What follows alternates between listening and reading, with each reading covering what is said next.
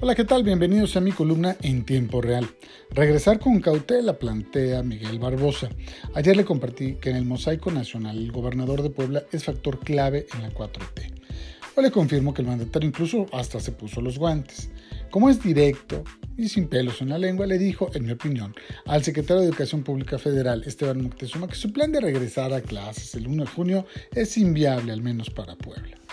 El diferendo no es menor, considerando que se trata de un secretario del gabinete del mismísimo presidente Andrés Manuel López Obrador, el líder y gurú del gobernador.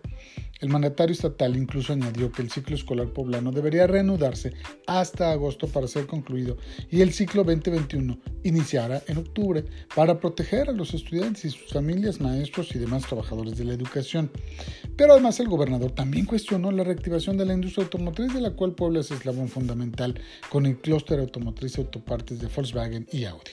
No le falta razón cuando dice que si adelantan la renovación de actividades echarán por la borda medidas como el no circula en Puebla, y el aislamiento mismo porque miles de trabajadores tendrán que volver a utilizar el transporte público y otros servicios más. ¿Cómo puede plantearse regresar la próxima semana a actividades cuando ayer pasó el número de muertos de 108 a 353 en un solo día?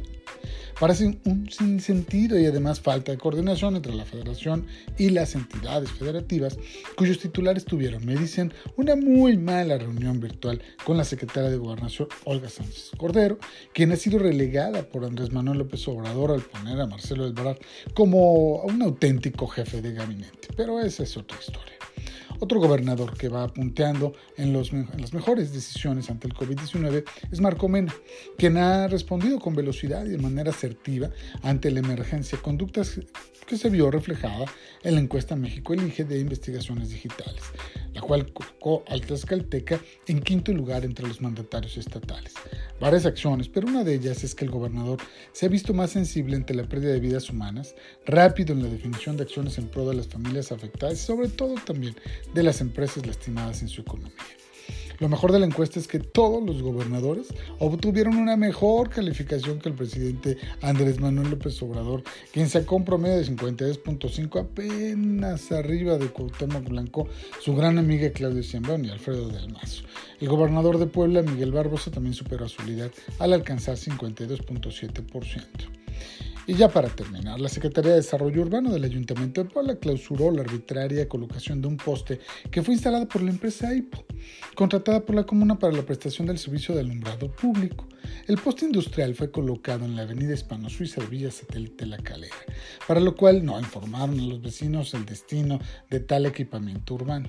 Primero, trabajadores de AIPO informaron que se usaría para colocar una cámara de vigilancia, pero otros dijeron que sería para un transmisor de señales o algo así.